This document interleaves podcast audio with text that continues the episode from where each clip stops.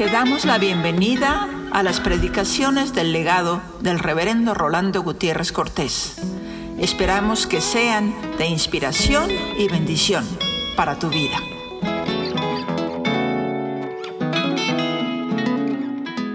Vamos a meditar en esta hora sobre el sacrificio de Cristo,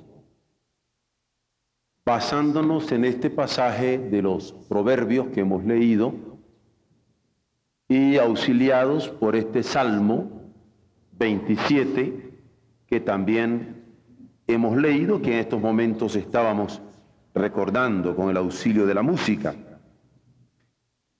Pero quisiera, antes de pensar en el sacrificio de Cristo, hacer una distinción acerca de lo universal y de lo eterno, que nos ayude en nuestra meditación para ubicarnos en el mensaje que vamos a considerar hoy en nuestras almas. Cuando hablamos del sacrificio universal de Cristo, hablamos de su alcance en un sentido amplio, en un sentido de extensión, en donde el sacrificio de Cristo va a ser en favor de los blancos y de los negros y de los amarillos o de los cobrizos, todas las razas. Va a incluir a todos los pueblos, va a incluir a todas las lenguas. Y esto es muy claro como se manifiesta en la Escritura, en donde de toda raza, de toda lengua y de todo pueblo son invitados a creer en Él. Además, podríamos, por extensión y basados en la Escritura, hacer ver que en el sacrificio universal de Cristo se incluye también no solamente al género humano, sino a toda la creación. La escritura nos habla claramente que la creación gime esperando la manifestación de los hijos de Dios, porque en ella se habrá de manifestar la gloria del Padre en la creación. Porque habiendo sido testigo la creación de cómo mueren las flores, de cómo mueren las plantas, de cómo mueren los animales, de cómo hay un ciclo de vida y muerte que de acuerdo a la escritura es justamente por causa del pecado, porque la paga del pecado es muerte y no solamente alcanzó al género humano, sino a toda la creación. Esta creación, dice la Escritura, está gimiendo, esperando la manifestación de los hijos de Dios, porque la resurrección se habrá de manifestar de modo total. Resucitarán los buenos, resucitarán los malos. Pero la resurrección no solamente será a nivel de los hombres, sino a nivel de la totalidad. Y esto es lo que queremos decir con lo del sacrificio universal de Cristo. Y lo quisiera hacer claro para distinguirlo del sacrificio eterno de Cristo. En donde la eternidad, también atendiendo a una cualidad, va a superar la temporalidad del hombre. Y aunque el hombre peca en el tiempo, va a ser redimido a niveles eternos. Y aunque el hombre perece en el tiempo, los designios de Dios son para que viva eternamente y para siempre con Él. Y llegue a ser alabanza de su gloria. Yo, sin embargo, en esta hora quisiera, luego de la distinción, particularmente ocuparme del sacrificio universal de Cristo. Es decir, de este alcance que en nuestro lenguaje de hoy podríamos decir es misionero para todo el mundo, para todas las razas, para todos los pueblos y para todas las lenguas. Si buscamos en el primer libro de Samuel, en el capítulo 12, en el verso 9, nos vamos a encontrar con un cántico y es un cántico muy conocido por nosotros, hermoso, como todo cántico, pero particularmente al estar registrado en la escritura, me parece particularmente inspirador. Ahí se trata del cántico de Ana, que del verso 1 hasta el 10 se registra en el pasaje. Dice, y Ana oró y dijo, mi corazón se regocija en Jehová, mi poder se exalta en Jehová, mi boca se ensanchó sobre mis enemigos por cuanto me alegré en tu salvación.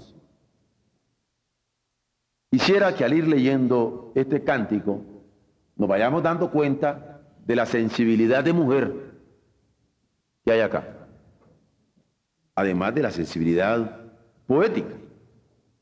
Yo quisiera que nos vayamos dando cuenta que es palabra de mujer la que está registrada en la Biblia, porque hay gente que no quiere reconocer que Dios habla a través de las mujeres, que para mí es una negación de la soberanía de Dios, porque a veces dicen que sí creen que Dios habló por la burra, la burra es femenino, ¿no?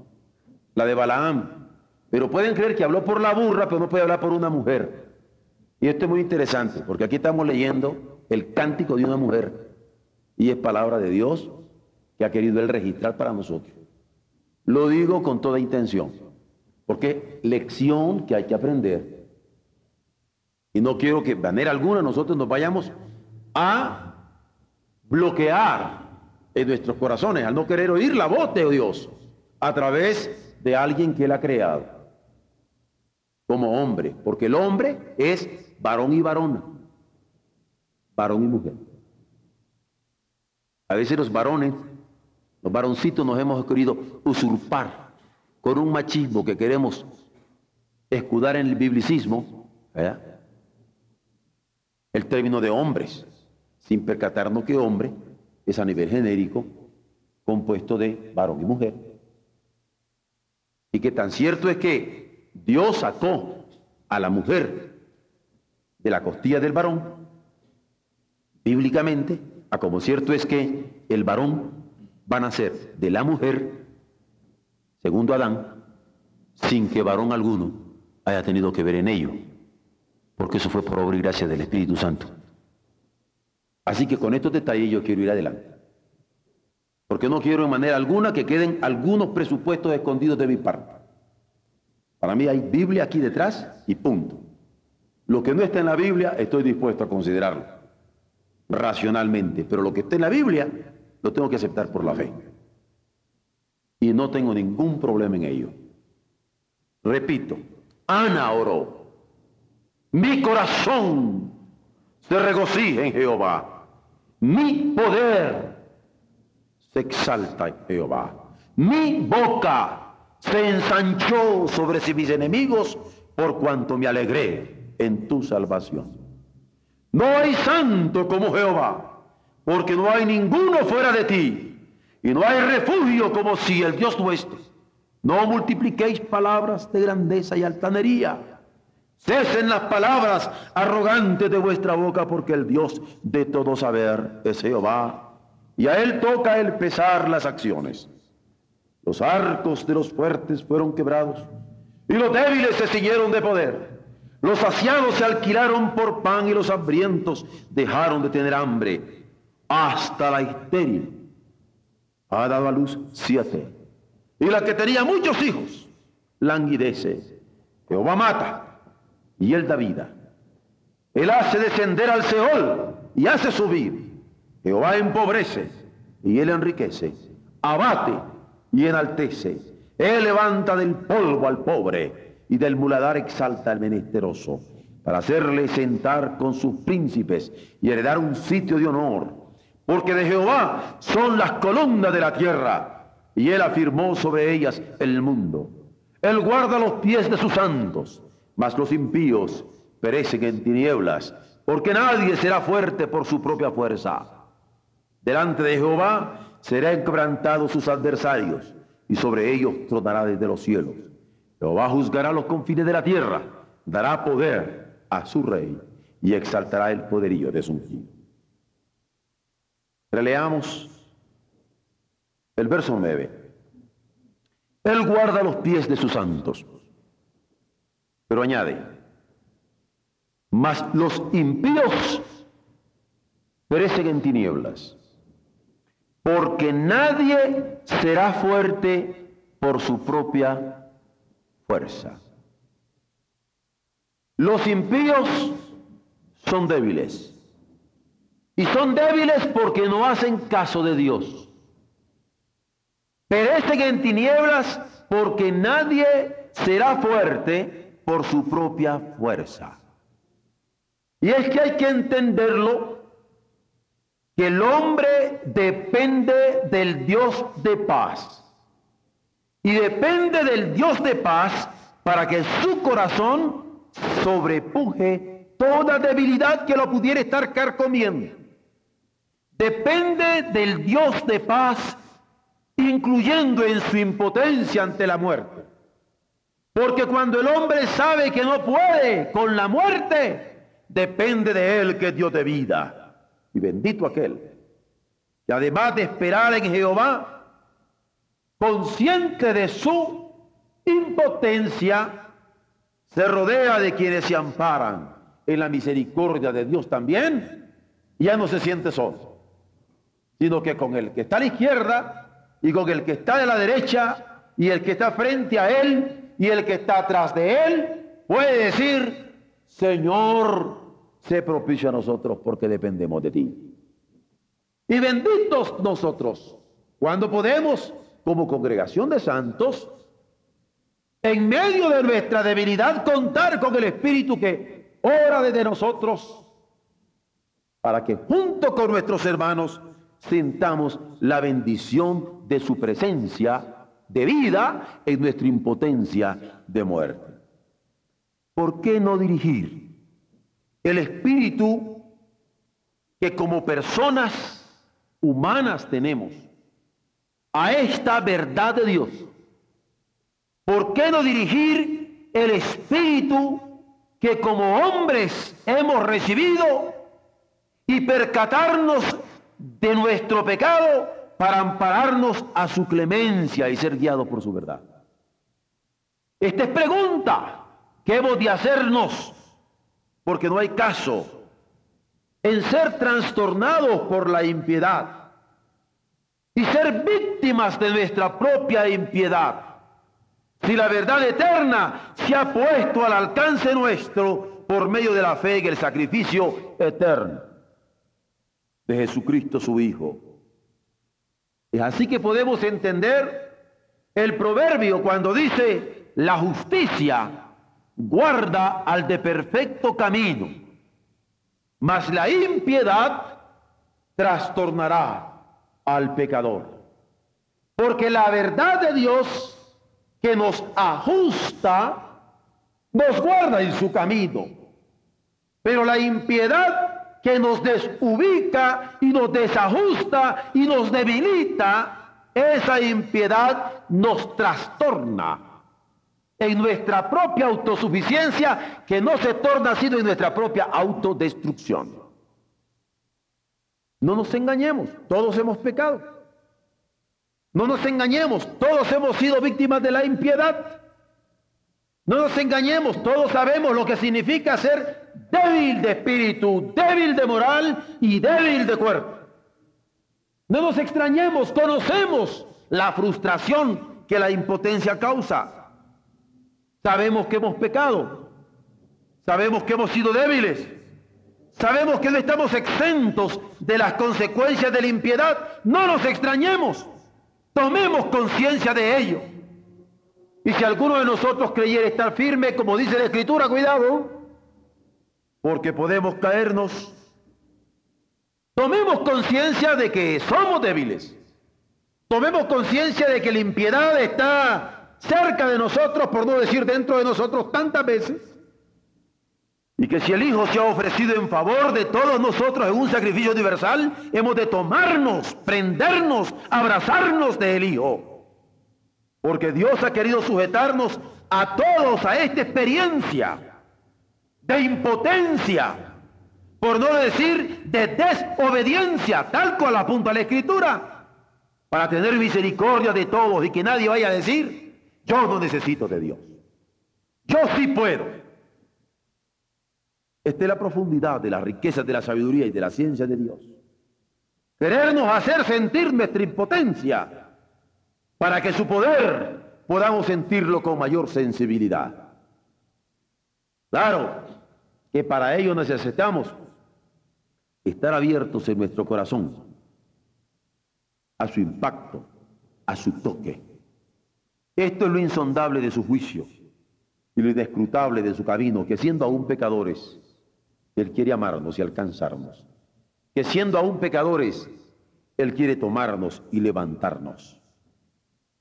Experimentar la impotencia que es terrible, es sin embargo poca cosa cuando experimentamos el fortalecimiento de Cristo Jesús que nos levanta. Experimentar la experiencia es terrible, pero experimentar la liberación es experiencia de triunfo que nos hace saber que la impiedad no tiene la última palabra. Experimentar la impotencia es terrible, pero experimentar el poder de Dios es poder conocer la fuerza de su verdad, la fuerza de su justicia que solo Él puede usar para levantarnos y ponernos sobre nuestros pies y enderezar nuestros pasos y encaminarnos y asegurar nuestra columna para que vayamos hacia adelante. La exaltación de las consecuencias entonces del sacrificio universal de Jesús nuestro Señor va a ser elocuente. Porque ese sacrificio, ciertamente tocando el fondo de la muerte misma, ese sacrificio por el que podemos aprender del Espíritu de vida de Dios, que operando en el muerto Jesús en la tumba, le levanta y le hace surgir en aquel glorioso día de la resurrección. Por eso es que nosotros podemos decir que Él es el Rey de los siglos, porque Dios le levantó de los muertos, que Él es el inmortal, porque la muerte no pudo retenerle por eso es que podemos decir que además de Rey de los siglos e inmortal, es único y sabio Dios, digno de nuestro honor, de nuestra gloria por los siglos de los siglos. ¿Y cómo necesitamos nosotros repetirnos y recordar el poder de Dios actuando en Jesucristo y sabernos herederos de ese mismo poder para poder vencer la impiedad y nuestra impotencia por medio de la fe en ese sacrificio que tocó el fondo de la muerte a través del Hijo para caminar ahora en este mundo poseídos de este poder de Dios, poseídos de esta verdad de Dios, poseídos de esta justicia de Dios con una mentalidad de triunfo irreductible. A lo Pablo, porque Pablo cuando le esté escribiendo a los hermanos de Roma, se lo recalca en el capítulo 8, versos 28 al 39, al decirle, sabemos que a los que aman a Dios, a los que esperan en Él, a los que entienden y reciben su amor, todas las cosas, les ayudará bien. Esto es, a los que conforme a su propósito de redención eterna, hemos sido llamados, porque a los que antes conoció, también los ha predestinado, para que seamos hechos conformes a la imagen del Hijo, para que Él sea el primogénito entre muchos hermanos. Y a los que ha predestinado, también ha querido llamar. Y a los que ha llamado, también los ha justificado y acreditado. Y a quienes ha acreditado como sus hijos, a estos ha glorificado en medio del mundo. ¿Qué pues diremos a eso? Que si Dios ha sido con nosotros y es por nosotros, ¿quién contra nosotros? Tenemos esa mentalidad de triunfo, porque sabemos que el que no escatimone a su propio Hijo, sino que lo entregó por todos nosotros, ¿cómo no nos dará también con él todas las cosas? ¿Quién acusará a los escogidos de Dios? Es Dios el que nos acredita. ¿Quién es el que va a condenarnos? Si es Cristo el que murió y en él nosotros hemos muertos para que como él se levantó, en el mismo espíritu también nos levantemos. Porque él resucitó y está a la diestra de Dios intercediendo por nosotros. ¿Quién nos va a separar del amor de Dios? ¿Quién nos va a separar del amor que ha manifestado en Cristo su Hijo por nosotros? ¿A poco tribulación? ¿A poco angustia? ¿A poco persecución? ¿A poco hambre? ¿O a poco desnudez? ¿O peligro o espada? En ninguna manera. Por Él somos muertos. Y somos muertos todo el tiempo y todos los días, porque todo el tiempo y todos los días nos podemos levantar en el poder de su resurrección. Ciertamente somos contados como ovejas de matadero, pero también como resucitados juntamente con Él. En todo somos más que vencedores. ¿Por quién? Por Él que murió y por Él que se levantó de los muertos con el poder del Padre, en el cual nosotros también somos levantados. Por eso es que estamos seguros que ni la muerte, ni la vida, ni ángeles, ni principados, ni potestades, ni lo presente, ni lo porvenir, ni lo alto, ni lo profundo, ni ninguna otra cosa creada nos puede separar del amor de Dios, que es en Cristo Jesús, Señor nuestro. Impiedad no la podemos negar. Su poder no lo podemos negar. Sus consecuencias no las podemos negar. Pero sí podemos afirmar que por encima de su poder y sus consecuencias, incluyendo la muerte, Cristo ha vencido. Y grande es este misterio de la piedad de Dios. Se ha manifestado en carne para ser creído de los hombres, exaltado por los ángeles en gloria y anunciado en el mundo para salvación. Bendito sea nuestro Dios por ello. Este es nuestro mensaje.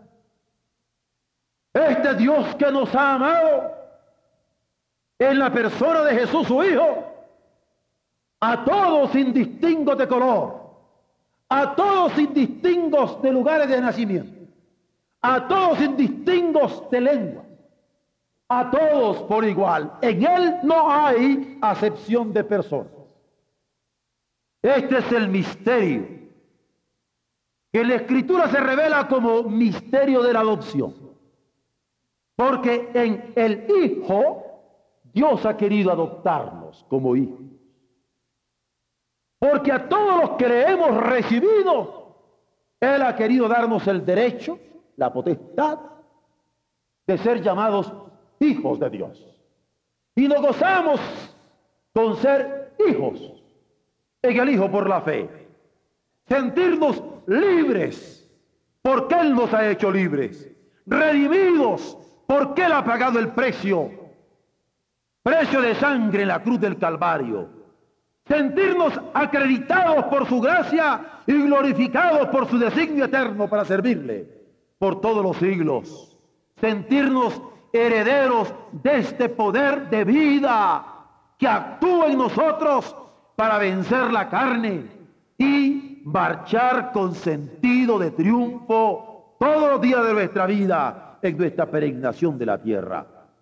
Por eso es que podemos interpretar que en Jesucristo nos hallamos con el Rey que es capaz de aventar a los impíos y sobre ellos hace rodar la rueda.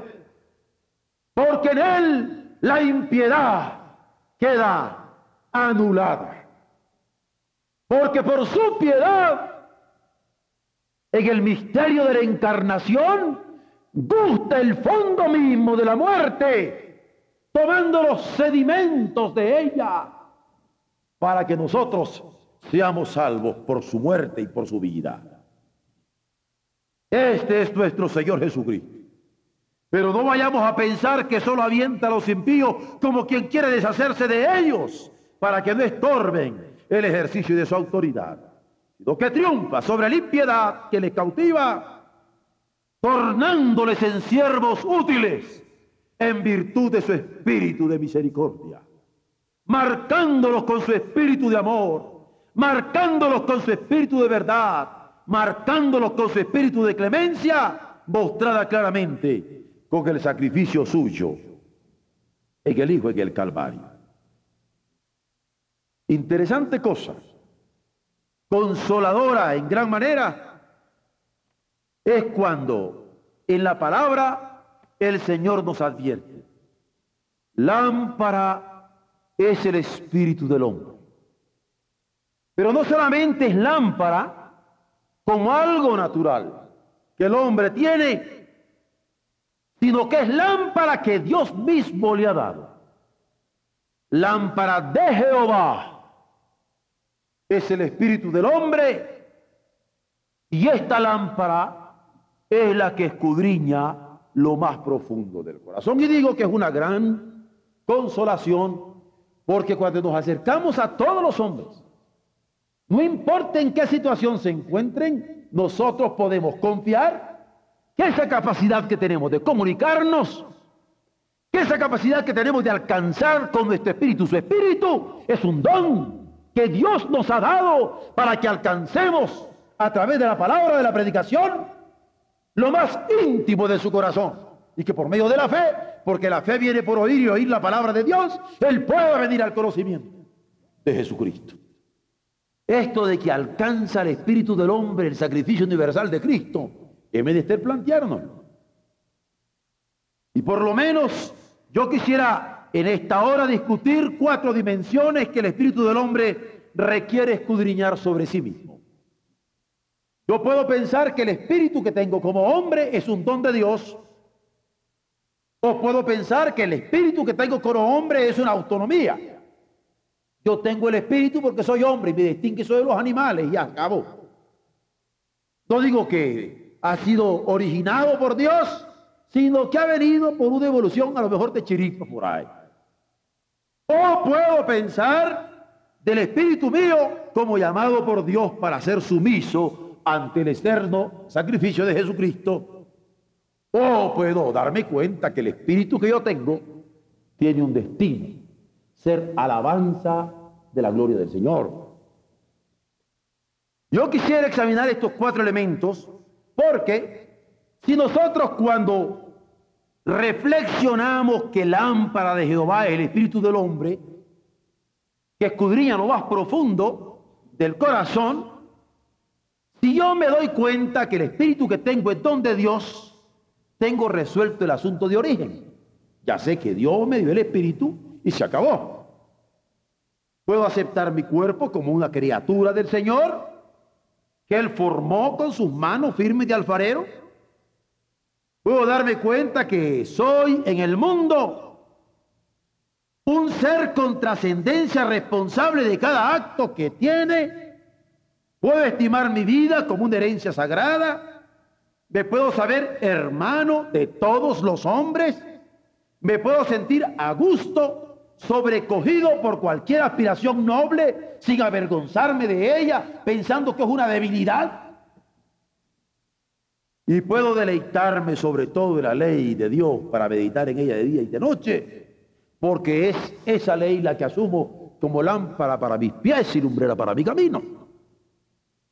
Y si yo me pongo a pensar sobre el espíritu del hombre y acepto que Dios sopló ese espíritu sobre mí, yo no tengo problemas, tengo todo resuelto.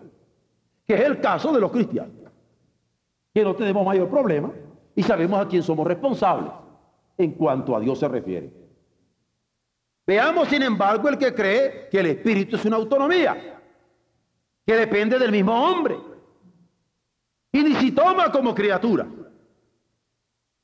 Porque si se trata de un espíritu autónomo, el valor supremo está en sí mismo. Y no hay nada más valioso que el hombre.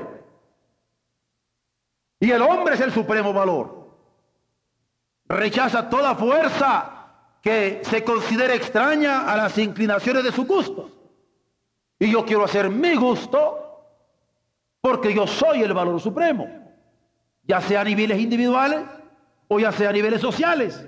Como se quiera tomar la conceptualización del hombre, el valor tiene su límite en el hombre mismo.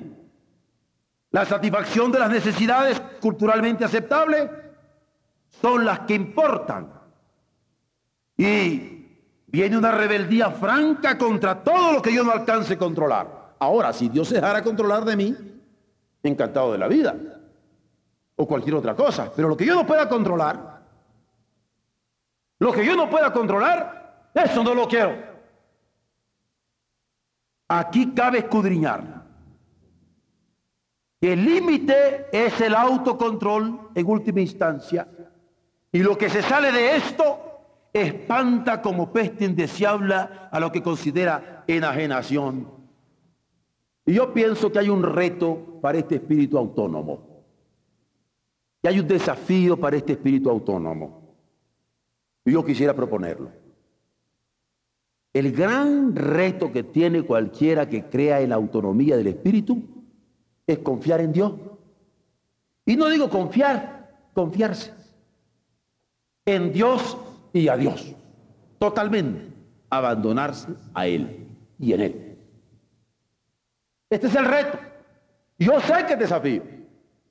Y para muchos tienen que hacer una serie de elucubraciones mentales como para resolver una serie de cuestionamientos intelectuales y a menos que resuelva toda esta serie de cuestionamientos no se puede que entregar, pero es el reto. Pero vamos viendo el otro elemento del espíritu. Cuando yo acepto que mi espíritu tiene una imitación básica. Y más que explicarme mi origen o enmarañarme en las cuestiones de mi propia autonomía, mi espíritu está invitado a ser sumiso. Sumiso mi espíritu. Podría ser mi primera pregunta. Sin embargo, esa es la invitación que detectó. Y alguien podría decir, eso de someterme implicaría debilidad. Yo no quiero ser débil. Porque nadie quiere ser débil. Aunque por la impiedad, de acuerdo a la revelación bíblica, viene la debilidad. Y cuando alguien está lejos del poder primario y ha ido perdiendo fuerza y atractivo, dándose cuenta o no dándose cuenta de que el desgaste físico es manifiesto y el desgaste moral es manifiesto y el desgaste espiritual es manifiesto de acuerdo al campo de acción que, que se mueva, tiene que estar alerta. Uno no se da cuenta de sus desgastes. Pero hermanos, los desgastes llegan. Ahora, uno nunca quiere declarar los errores que uno tiene, o las carencias que uno tiene, o la impotencia que uno vive. Pero hermano, esto es real. Y si nosotros somos honestos, hay muchas cosas que ya están siendo desgastadas en nosotros. Físicamente ya no rendimos lo mismo. Moralmente ya no aguantamos lo mismo. Espiritualmente pareciera que nos desgastamos. Cuidado.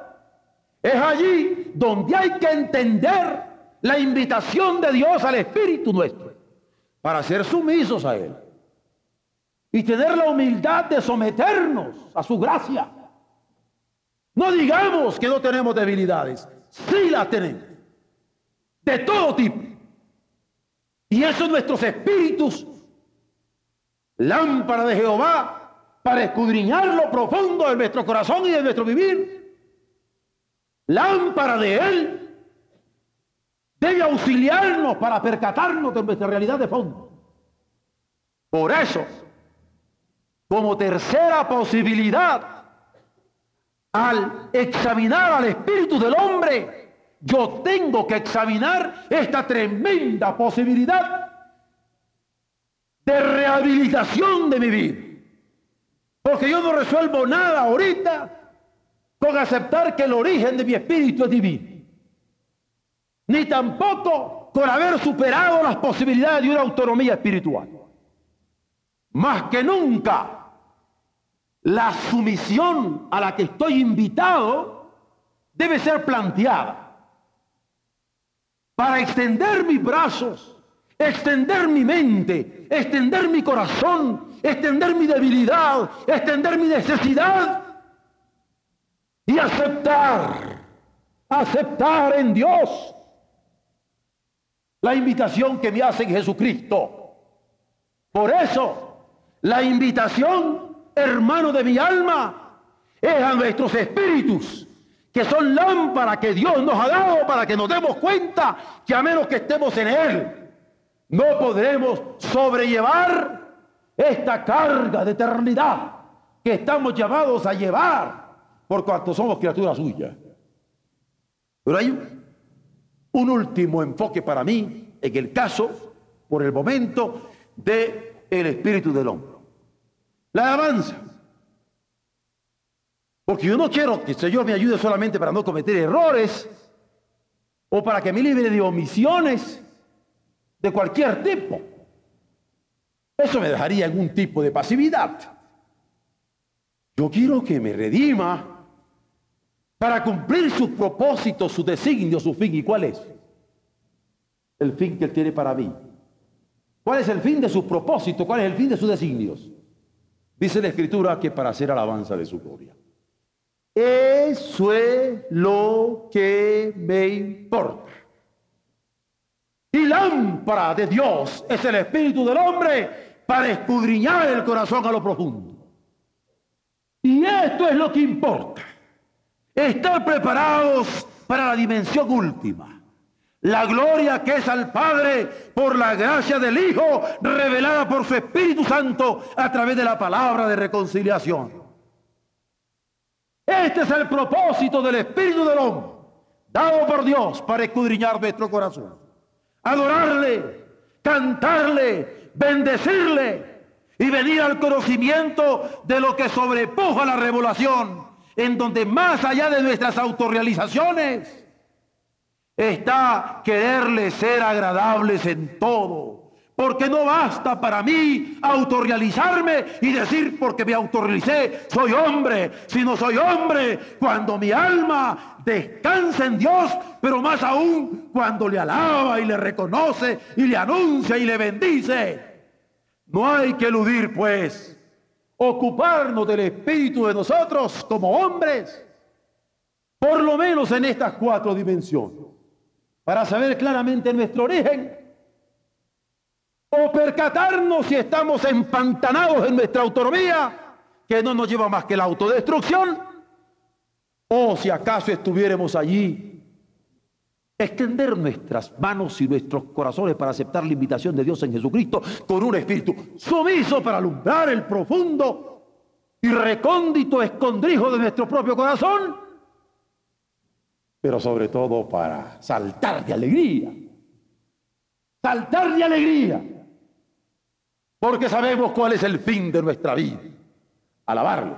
Ah, pero no es solamente alabarle nosotros. ¿Recuerdan el Salmo 67? ¿Por qué no lo buscan? ¿Por qué no lo lee? ¿Por qué no lo ven con sus propios ojos? ¿Por qué no considerarlo cuando dice, Dios tenga misericordia de nosotros entonces? Y nos bendiga en este espíritu que nos ha dado en esta bendición que nos ha hecho herederos. Él haga resplandecer su rostro sobre nosotros.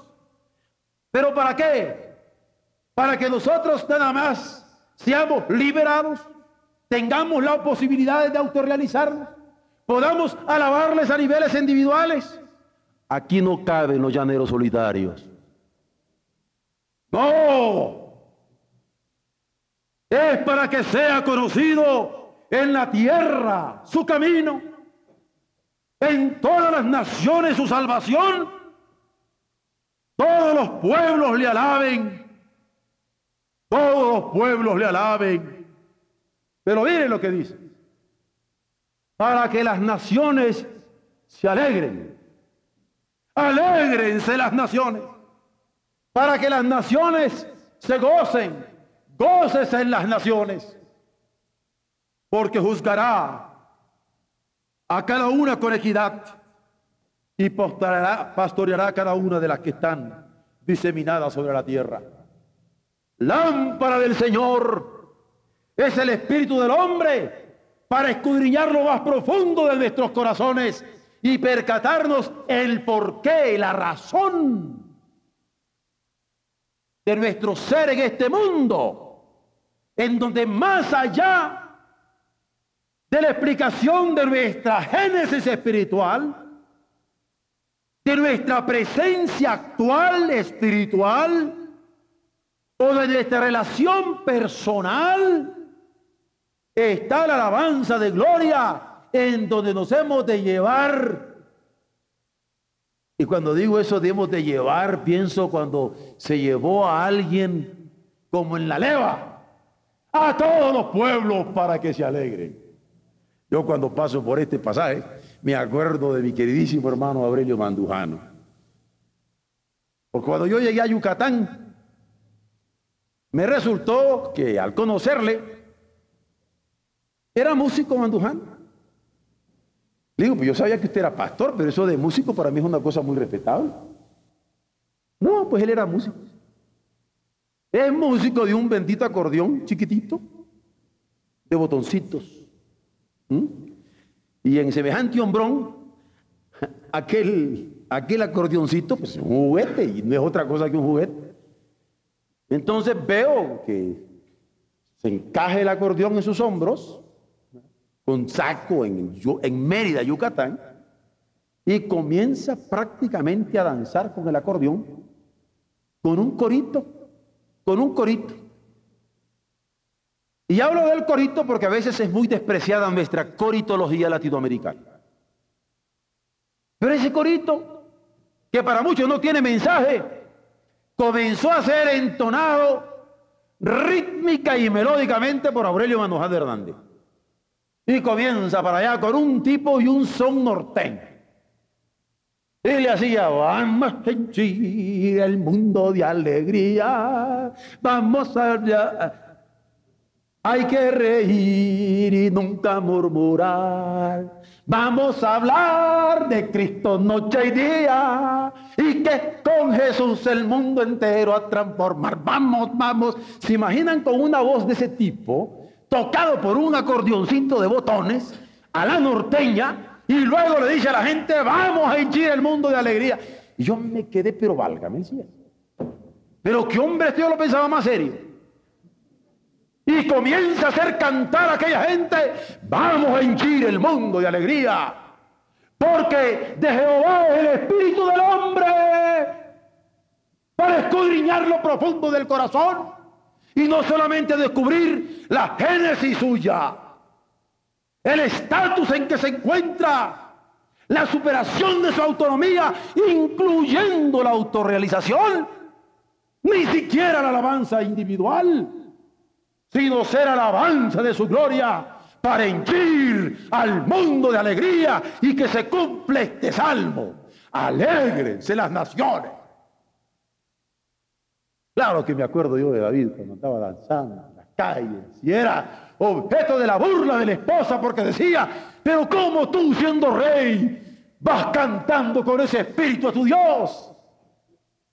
Y perdone la expresión muy mexicana, pero que me parece que cabe muy bien. A David le valió.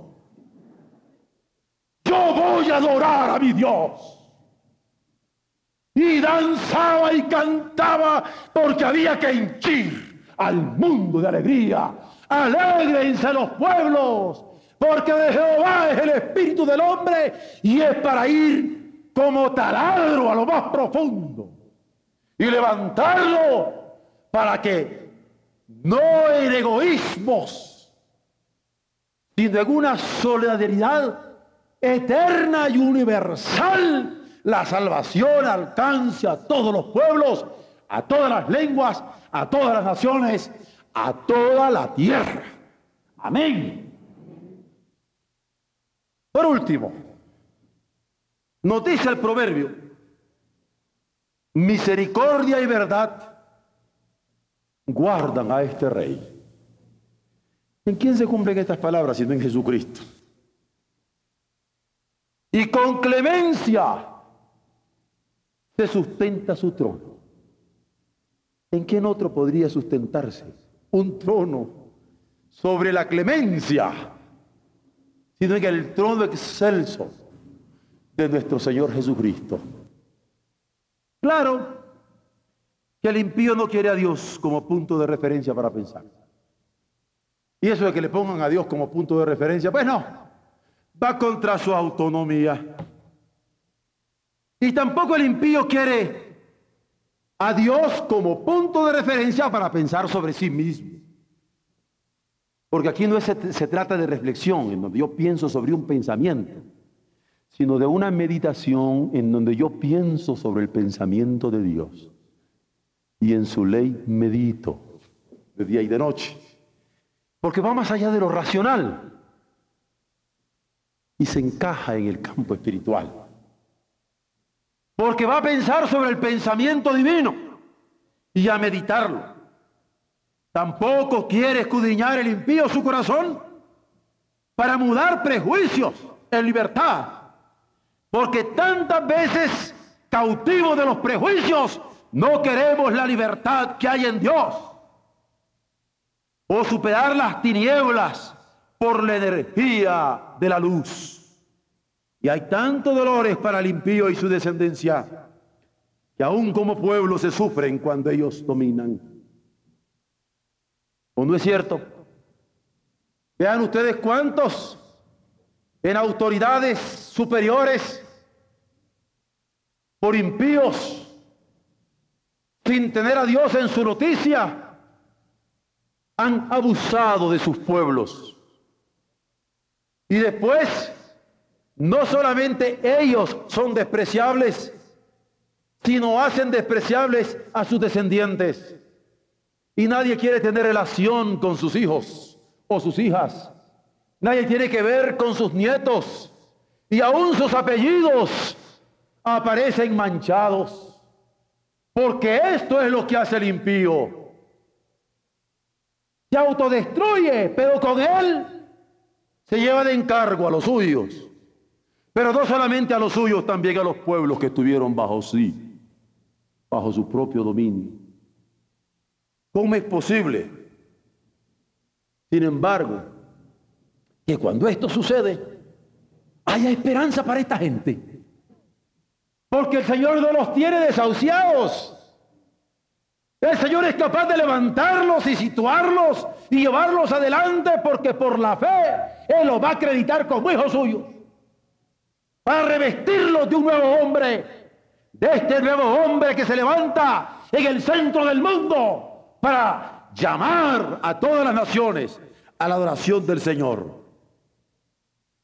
Solamente la fe podría ser nuestra explicación. De otra manera estarían desahuciados. Pero es la fe en ese sacrificio universal de Cristo, donde no hay acepción de personas, buenos o malos,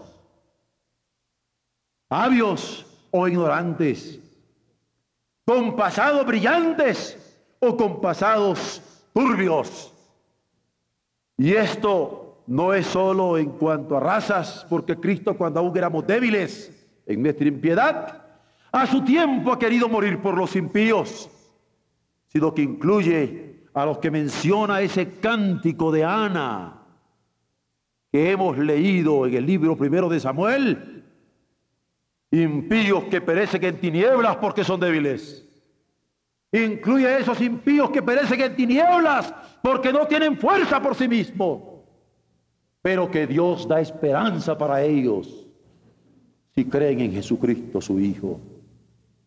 Esto no es más que un conocimiento de gracia. No es matemático, no es lógico, no es sociológico, no es antropológico, es un conocimiento de gracia por la que hay esperanza para el impío.